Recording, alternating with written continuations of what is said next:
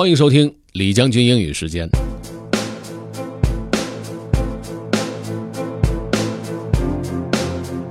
今天和大家分享的内容来自于一篇小说，叫做《Water for Elephants》的开头。这部小说的中文名字叫做《大象的眼泪》。前两年也拍了一部电影版的。这段呢是叙述者的自我介绍，讲的是人变老了以后和时间的不同关系。Okay, let's get started. Water for Elephants by Sara Gruen. 1. I'm 90 or 93, one or the other. When you're 5, you know your age down to the month. Even in your 20s, you know how old you are. I am 23, you say, or maybe 27. But then in your 30s, something strange starts to happen. It's a mere hiccup at first, an instant of hesitation. How old are you?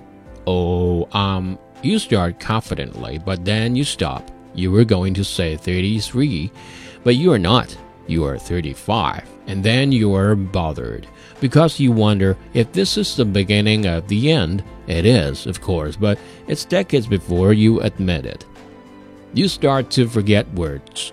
They're on the tip of your tongue, but instead of eventually dislodging, they stay there. You go upstairs to fetch something, but and by the time you get there, you can't remember what it was you were after. You call your child by the names of all your other children, and finally, the dog before you get to his.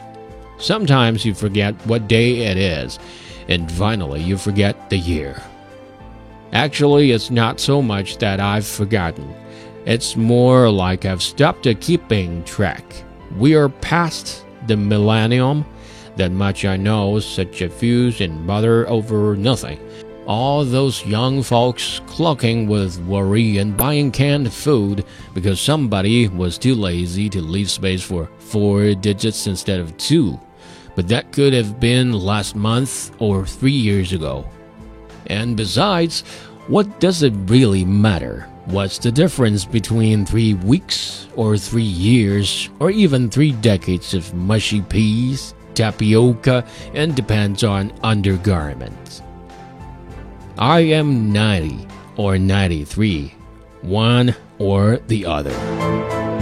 很有意思的开头，Water for Elephants，大象的眼泪。有时间就找来看看吧。 更多内容大家可以关注重庆之声的微信公众号，进入品牌就可以找到李将军英语时间了。同时呢，你也可以在喜马拉雅 FM 上面搜索李将军，就可以找到我了。